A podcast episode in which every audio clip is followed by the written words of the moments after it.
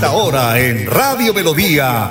Hola, mi gente. mi gente. Dirige y presenta Amparo Parra Mosquera, la señora de las noticias. Hola, mi gente. Programa de orientación periodística y de servicio social al servicio de Bucaramanga y Santander y con los hechos que suceden diariamente en el país. De lunes a viernes, de 8 a 8 y 30 de la mañana, para que usted esté bien informado. Señoras y señores, con ustedes. Amparo Parra Mosquera, la señora de las noticias. Ay, ay, ay, ay, qué bonita es esta vida. Y aunque no sea para siempre, si la vivo con mi gente, es bonita hasta la muerte con aguardiente y tequila. Hola mi gente, muy pero muy buenos días. Ya hoy es viernes 12 de agosto. El estado del tiempo a esta hora de la mañana, según el IDEAN, 18 grados de temperatura y cielo mayormente nublado. Tendremos fin de semana con puente festivo, porque este lunes 15 de agosto se celebra el Día de la Asunción de la Virgen. Pues eh, es el Día de la Asunción de María, que se celebra todos los años el 15 de agosto. Es una fiesta de carácter religioso que recuerda la asunción del cuerpo de María, la Madre de Jesús, a los cielos, luego de terminados sus días en la tierra. Al ser Colombia un país cuya región o religión es predominante católicamente, pues, y con mucha devoción mariana, la conmemoración hacia la Virgen María tiene especial significado para la, la población, pues la Virgen es vista como la intercesora por nuestros pecados ante Dios y es la Madre Universal. Para este día, las iglesias a lo largo del territorio organizan misas en recuerdo a la asunción del cuerpo de la Madre de Dios en la tierra, de sus virtudes como mujer y de la fe en su Hijo. Por eso es esa fiesta de este, de este lunes eh, festivo. 8 de la mañana, un minuto, y hoy es el Día de Internacional de la Juventud. Además, se conmemora el rol que tiene la juventud en la humanidad para el desarrollo de sociedades sostenibles, porque durante este día se busca exaltar, reconocer la importancia del compromiso y la participación de los jóvenes en la obtención de naciones con su desarrollo íntegro y además con una parte equilibrada de lo que ellos hacen. Se busca también promover la participación ciudadana activa y efectiva de los jóvenes en todos los niveles de la sociedad. El Día Internacional de la Juventud fue declarado por la Asamblea General de Naciones Unidas en el año 1999. Dicha declaración se hizo con base a las recordaciones obtenidas durante la Conferencia Mundial de Ministros de la Juventud realizada en 1998 la promoción, objetivo de eh, eh, pues posicionar a los jóvenes en un rol importante dentro de la sociedad, se llevó a cabo en conjunto con los Estados miembros de organizaciones de las Naciones Unidas. Y según el DANE, pues entre abril y junio disminuyó la tasa de desempleo juvenil y se ubicó en el 18,4%, que todavía es muy alto. Pero eh, recordemos que el gobierno del presidente Iván Duque dio incentivos a las empresas para que contrataran a jóvenes que no tenían ningún eh, tipo de experiencia laboral. 8 de la mañana, 3 minutos y mucha atención que la Secretaría de Tránsito y Movilidad de Piedecuesta informa que por el paso de la Vuelta a Colombia Femenina de mañana sábado 13 de agosto habrá cierre total en la vía nacional de 9 de la mañana a 12 del mediodía la entidad de tránsito y movilidad de cuesta pide a las comunidades atender esta información y programar su salida del municipio desde las 9 de la mañana hasta las 12 del mediodía. Y Metrolínea también confirma que el sistema integrado de transporte masivo tendrá ajustes en el servicio por la Vuelta a Colombia Femenina. Esto con ocasión a esta Vuelta a Colombia 2022 que hará su arribo a Bucaramanga mañana sábado 13 de agosto. Por eso se harán ajustes en la operación debido a que la autopista entre Piedecuesta y Florida Blanca hasta el sector de Papiquero Piña estará cerrada sentido sur-norte a partir de las 8 y 30 hasta el mediodía aproximadamente según la organización de la vuelta. Adicional, se tendrán cierres parciales sobre la carrera novena y el centro de Bucaramanga, donde terminará la etapa. Para el domingo 14 de agosto también se atenderán ajustes por la etapa pues, de, final de competencia, para la cual se cerrará la carrera 27, la calle 20 hasta el sector de Coca-Cola en ambos sentidos, entre las 8 y 30 de la mañana y la 1 de la tarde aproximadamente. Eso va a ser el domingo. 8 de la mañana, 4 minutos, como siempre, don Arnulfo Fotero, en la edición y musicalización de este su programa Hola mi gente. Y hoy el Padre Sassano nos habla del perdón. Lo vamos a escuchar. Mateo 18 del 21 al 35 y del 19 al 1. Perdonar de corazón. El primer punto que vemos es ¿cuántas veces? Y es la pregunta de Pedro, con esto comienza todo. ¿Hasta cuándo? ¿Cuál es el límite? ¿Hasta dónde pasás por misericordioso y hasta dónde pasás por tonto, por perdonar tanto? Y llega un momento de decir, ¿y hasta cuándo, Padre, lo tengo que perdonar? ¿Hasta cuándo tengo que seguir con esto? Jesús te pone un punto. Te dice siempre. Sí. ¿Tenés que aprender a perdonar? Siempre. Y a eso se refiere lo de 70 veces 7. Tu tarea como cristiano es de perdonar siempre a tu hermano. Si el otro sigue haciendo las cosas, las macanas que comete, los errores que comete, es un problema de él. Y él tendrá que rendir cuenta a Dios. Es esto, el golpe más fuerte, el golpe más doloroso que uno tiene. Y también aparece la situación. Vemos a un hombre que tiene una deuda y no corría riesgo tan solo él, sino que corría riesgo también su familia. Y esto te lo aclaro. Y que te quede bien claro. Cuando vos atentás contra alguien, cuando vos estás golpeando la vida del otro, cuando vos estás lastimando la vida del otro, no tan solo está en riesgo vos, sino también está tu familia. Sí, que por un error tuyo, por una complicación tuya, por un atentado tuyo a tu hermano, podés terminar golpeando y lastimando y poniendo en crisis a tu propia familia, a tu gente, a los que te aman, a los que te quieren. Fíjate hoy, si por un error tuyo no lo estás pagando vos, pero también tu familia. Su deuda, la deuda de este tipo era tremenda, pero es perdonado. Tu deuda con Dios es grande y Él no deja de perdonarte.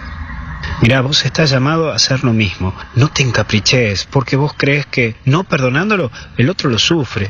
Pero no, lo termina sufriendo más vos. El perdón sana. Aprende a sanar de corazón y ya está. Deja que él haga su vida, vos hace la tuya, toma la distancia para también no lastimarte más. Pero el perdón sana. Y vos tenés la posibilidad. Y entra la última palabra, miserable que vemos después otro deudor, otro que entra ahí, otro personaje. Esta persona debía muchísimo menos, no debía nada. Aparece uno que había tantos talentos y este debía, pero unas moneditas. Pero la exageración, la exageración que vemos aquí y la exageración de este hombre es tremenda. Y lo manda a la cárcel. Lo manda a la cárcel por una tontera. ¿Y cuántas veces vos que sos tan exagerado, el otro una tonterita que te hace y hasta ni siquiera lo hablas, lo bloqueas del celular, lo sacas del Facebook. En fin, ¿cuántas veces por una tonterita actúas con exageración? Ten cuidado que vos puedes terminar siendo un miserable, esa persona que no tiene nada en el corazón. Un miserable no tiene memoria. Se olvida de las salvadas que tuvo, se olvida de las personas que lo han ayudado, se olvida de todo lo que el otro ha dado por él. Un miserable tiene el corazón tan duro que ni siquiera le importa lastimar es esa persona ventajista que solo le importa a él, él y solo él. Para no ser miserable, hay que compadecerse, padecer con el otro, sí. Por eso hoy mira tu vida y fíjate si te compadeces. Te pones al lado del otro y lo entendés. Porque todos nos podemos equivocar. Todos somos seres humanos y todos nos podemos equivocar. O sos miserable. Destruís si podés al otro y sacás ventaja de todo. Perdona de corazón y no de boca. Creo que esa es una muy linda tarea para vos y para mí. Que Dios te bendiga en el nombre del Padre, Hijo y Espíritu Santo. Cuídate. Gracias, Padre. Buen día, 8 de la mañana, 9 minutos. Vamos a una pausa y ya volvemos. Recuerda que es importante realizar la revisión periódica obligatoria de tus gasodomésticos cada cinco años. Consulta la fecha máxima en tu factura de gas natural Vanti y permítenos seguir haciendo parte de tu día a día. Vigilado Superservicios. En Melodía valoramos su participación.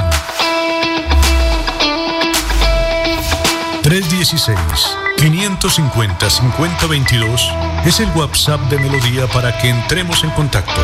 Envíenos videos o fotografías de las noticias de su comunidad y las publicaremos en nuestros medios digitales. 316-550-5022. El WhatsApp de Melodía para destacar su voz. Melodía, la que manda en sintonía.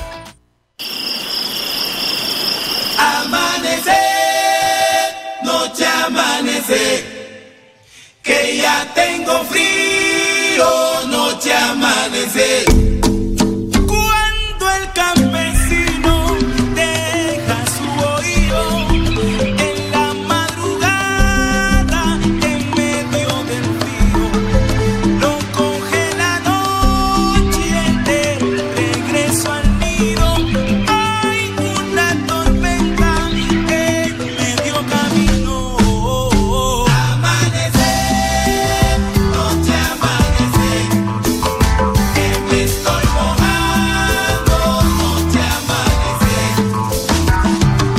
De la mañana 10 minutos, 8 de la mañana 10. Prosperidad Social realiza hoy viernes 12 de agosto un conversatorio a través de Facebook para reconocer el liderazgo de más de 1.800.000 jóvenes que participan en los programas para superar la pobreza que son administrados por la entidad.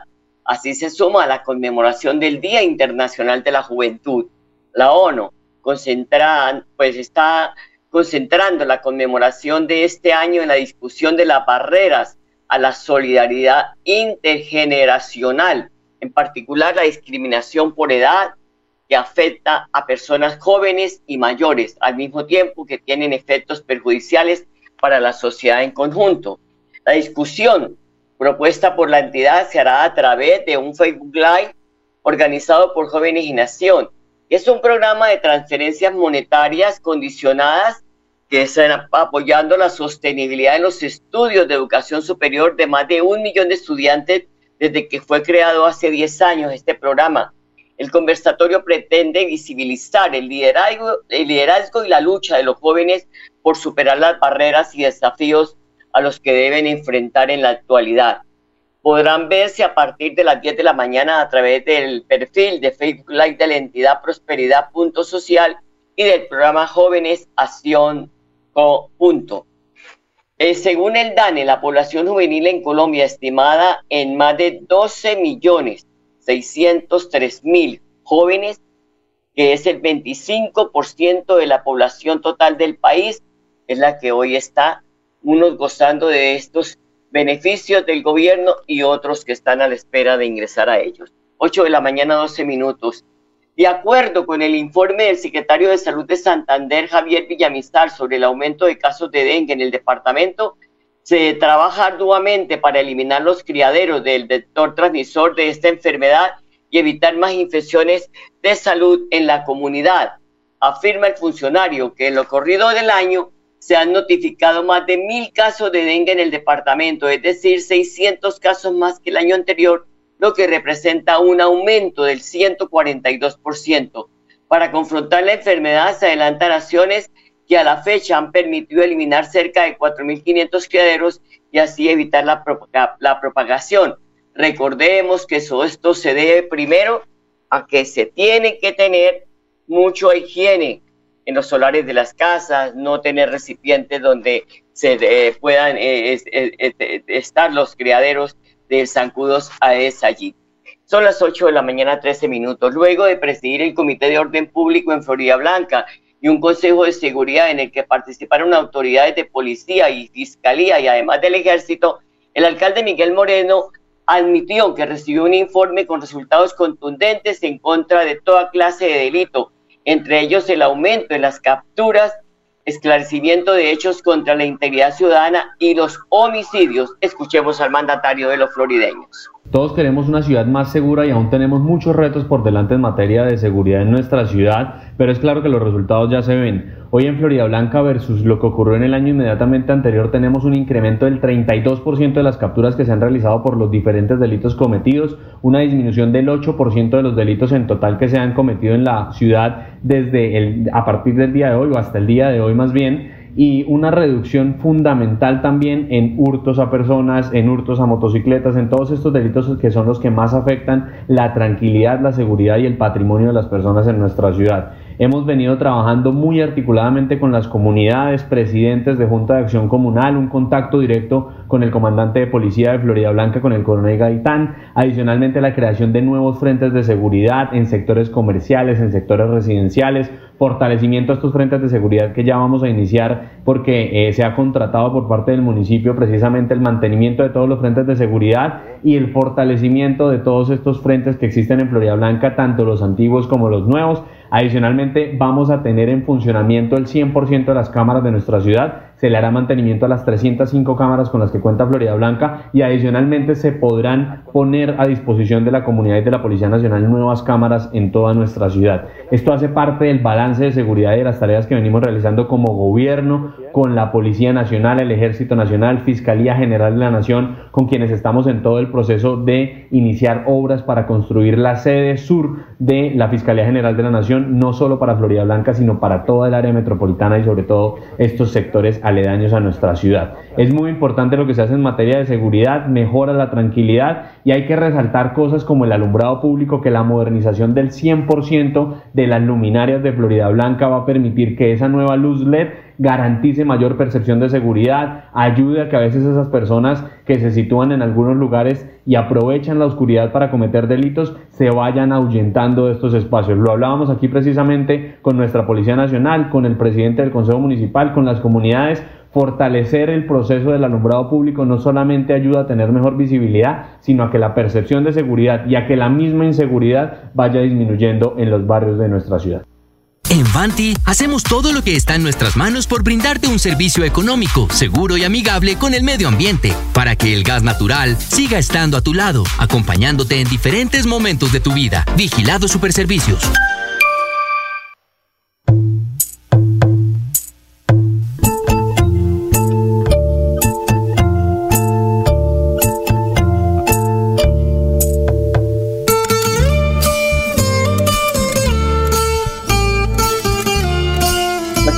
mañana, 17 minutos. Antes de ir con Enrique, quiero presentar a Melissa Franco, que es la secretaria del Interior de Bucaramanga, porque nos entrega un parte sobre lo que fue el operativo que se realizó anoche en el sector de Cuadraplay en Cabecera. Nos encontramos en el sector de cabecera, más exactamente en el sector de Cuadraplay, donde un operativo de forma interinstitucional. Llevamos cuatro cierres de establecimientos comerciales, dos precisamente por promover la ocupación del espacio público, uno por encontrar a una menor de edad consumiendo bebidas alcohólicas, la cual fue trasladada a nuestras comisarías de familia, y otro cierre más precisamente por condiciones higiénico-sanitarias. Seguiremos con estos controles de forma permanente, no solamente de la mano de la Secretaría del Interior, sino también con nuestra policía, tránsito, la CMB para control de ruido, planeación municipal y salud municipal, todos trabajando por un fin común. Hacemos un llamado a los empresarios al cumplimiento de la norma y por supuesto a la ciudadanía al control de bebidas embriagantes, a que tengamos tolerancia para que todo el sector pueda convivir, sector comercial y sector residencial. 8 de la mañana, 18 minutos. Gracias, doctora Melissa Franco. Ahora sí, Enrique Guarín, muy buenos días. ¿Cómo amaneció hoy con este clima tan agradable? Buenos días, Amparo. Sí, un, un clima fresco, agradable. Movido el día, no hay noticias. Totalmente. Esto es como para tres horas de programa, porque eh, este 11 de agosto, o sea, ayer, el presidente Gustavo Petro posesionó oficialmente a seis de sus ministros, con los que pues quedaron oficializados 15 de los 18 carteras. Pero yo quiero que escuchemos con atención lo que dijo el lo que le dijo el presidente. La labor de antemano intensa que van a tener en los próximos días, semanas, meses, quiero que lleven en su corazón siempre el principio de que es las personas más excluidas, las regiones más excluidas, los grupos poblacionales más excluidos, los primeros, las primeras, en toda labor administrativa, en todo objetivo de política pública que ustedes construyen en todo accionar, tanto interno como externo, de cada ministerio que van a dirigir. Bienvenidos al gobierno del cambio. Así que suerte, buen viento y buena mar. Bueno, ahí está eh, el, pues la advertencia que les hace Enrique es de trote y hace énfasis en el trabajo por las clases vulnerables. Pero estos propósitos, usted me dirá, se podrán desarrollar si se aprueba la reforma tributaria por 25 billones de pesos, porque es que se necesitan recursos para los propósitos que tiene el presidente. A ver si Amparo, este, hay una, un aspecto muy claro, o sea, el presidente de la República en este momento eh, eh, sigue haciendo énfasis en el gobierno del cambio y efectivamente hay cosas así sean de segundo nivel que, que las viene cambiando desde todo punto de vista y está haciendo un trabajo que para mi modo de ser desde ver, está trabajando desde ya a ver si puede reelegirse, porque hay aspectos que parece que estuviera en campaña. Pero desde el punto de vista de lo de la, de lo de la reforma tributaria, yo lo veo de que hay aspectos que, que, que se pueden ver como positivos. Se desarrollo lo está respaldando como tal lo que es la reforma tributaria, pero yo creo que es que si no se profundiza bastante no se sabe quiénes son los ganadores y perdedores de esta reforma tributaria. Eh, elimina una, una serie de beneficios tributarios en descuentos y excepciones que anteriormente se cobraban. O sea, eh, van a cobrar efectivamente un impuesto a las mayores empresas y a las grandes eh, empresas y a los a las personas que tienen mayores ingresos. Entonces, eso puede ser positivo desde el punto de vista como uno lo lee por encima. Igualmente, el patrimonio, al patrimonio se le va a cobrar un, un, impuesto mucho más alto, pero se dice que el patrimonio por encima de los dos mil y pico millones de pesos solamente es el 0.5 de los habitantes del país. Entonces, cuando se pone uno a mirar eso, en ese sentido uno se pone a concluir, a mí lo, efectivamente, quiénes son los ganadores o los perdedores, pero lo que más me preocupa es esto. Del 100% de las ganancias de una empresa, el 70% están subiendo a impuestos, o sea, se queda un 30% y eso verdaderamente desmotiva lo que puede ser la inversión de los empresarios en ese sentido. Ese 70% no es simplemente esta reforma tributaria, es efectivamente también un 70% de las reformas tributarias anteriores de los gobiernos, sobre todo del 90 hacia acá, donde han puntualizado mucho en la pequeña y mediana industria en descargar una serie de impuestos que las hacen muchas veces inviables. Entonces, eso es lo que a mí me preocupa, pero la realidad es que en ese momento no hay no hay no hay un consenso así en el sentido quiénes son los ganadores o quiénes son los perdedores, pero desde ese punto de vista hay que mirar y esperar a ver qué es lo que efectivamente se va a discutir. Ya el gobierno echa para atrás aparentemente los impuestos a los embutidos y a otra parte en ese sentido porque se ve que es muy impopular desde ese punto de vista porque los pobres son los que consumen este tipo de carnes. Y además esta discusión se, se dio, se está dando durante estos días, ayer en la Asamblea de la ANDI que se desarrolla en Cartagena. Han sido puntos muy importantes, pero yo veo que el gobierno llegó como con los taches arriba, porque dice el ministro, es inamovible esos 25 billones de pesos, no se puede rebajar. Sí, eso fue puntual en ese sentido. 25 billones de pesos que tienen que ir, mire, por donde se mire.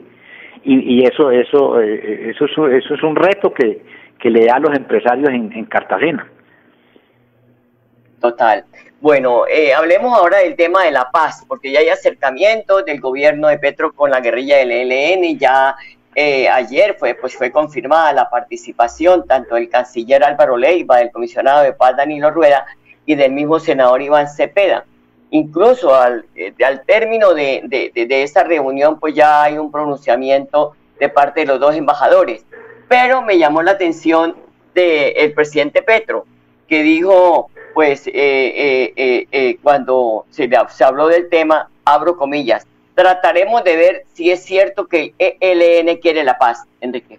A, ver, Amparo, hay un aspecto en esto. Yo regreso a esto. O sea, yo siempre he sido un convencido de que todas las combinaciones de las formas de lucha que se empleen para llegar al poder son inadecuadas. Y es un error de que nos utilizaron en ese sentido eso. Y un ejemplo de eso es que la FARC negoció con el gobierno de Juan Manuel Santos el mismo M19 y hoy está en la presidencia eh, eh, el doctor Gustavo Petro. Entonces, pero hay, hay, hay sectores políticos y la insurgencia que son unos más complicados que otros para negociar ese proceso. Los, el Ejército de Liberación Nacional es uno de esos, es muy complicado. es muy complicado. Tan es así que a mí también me extrañó esa frase del presidente ayer. Vamos a ver si efectivamente se van a sentar a negociar, porque es que con el Ejército de Liberación Nacional es muy complejo. Pero de todas formas yo sí veo positivo de que se sienten a negociar y que si están en unas mesas de negociación para mirar a ver si desaparece por fin todo este tipo de método que es inadecuado para llegar al, al poder y que facilita de que la gente en el país se fundamente políticamente, ideológicamente y entra a debatir todo lo que es el aspecto de ideología para mirar a ver cómo se, se llega al, al poder por, por la vía del debate, la discusión y, la lucha política, no la lucha armada. Es que según eh, Enrique, el informe de inteligencia del ELN tiene aproximadamente 4.000 integrantes en la actualidad, sumado a sus combatientes armados y a las redes de apoyo que son urbanas y las áreas que donde más injerencia tiene este grupo guerrillero es Chocó, el Bajo Cauca y Nordeste Antioqueño, también Arauca y la región del Catatumbo. No la tienen fácil, no la tienen fácil y además parte de esas tropas están al otro lado de la frontera con Venezuela, país que pues los ha albergado y, y como dice, ha servido de retaguardia para las estrategias que ellos cometen en Colombia. Sí, no, e, e, eso es indudable, pero lo, lo que yo resalto es que, que hagan el esfuerzo y se sienten a negociar, a mirar a ver cómo llegan a un acuerdo. Para mí eso es positivo, porque, porque se baja la tensión ahí entre la insurgencia y los diferentes grupos armados ilegales que existen en el país, porque la violencia en el país es una cosa latente y nadie puede desconocer. Entonces, desde ese punto de vista, yo pienso de que eso es viable, así como en el gobierno de Juan Santos manifestaba el criterio de respaldar eso, me parece que indudablemente hoy en día empieza con pie derecho el gobierno de, de, de Gustavo Petro en sentar la, la, la, guerrilla para mirar a ver cómo, cómo debaten y llegan a un acuerdo en el proceso de paz. Pues Enrique, muchas gracias, muy amable por su participación en este debate. El martes estaremos nuevamente con nuestros oyentes. Que tengan un ah, feliz fin de semana y un puente festivo agradable. Lo mismo, Amparo, no, no sabía que había festivo ahí. Sí, nos vemos el martes. ¿Listo? Ok, y lo mismo para los oyentes, bueno, un feliz puente festivo. Chao, chao.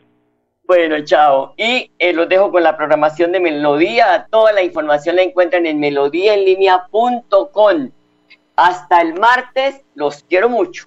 Qué bonita es esta vida. Hola Vigente, programa de orientación periodística y de servicio social al servicio de Bucaramanga y Santander y con los hechos que suceden diariamente en el país. Hola mi gente, mi gente. Dirige y presenta Amparo Parra Mosquera, la señora de las noticias.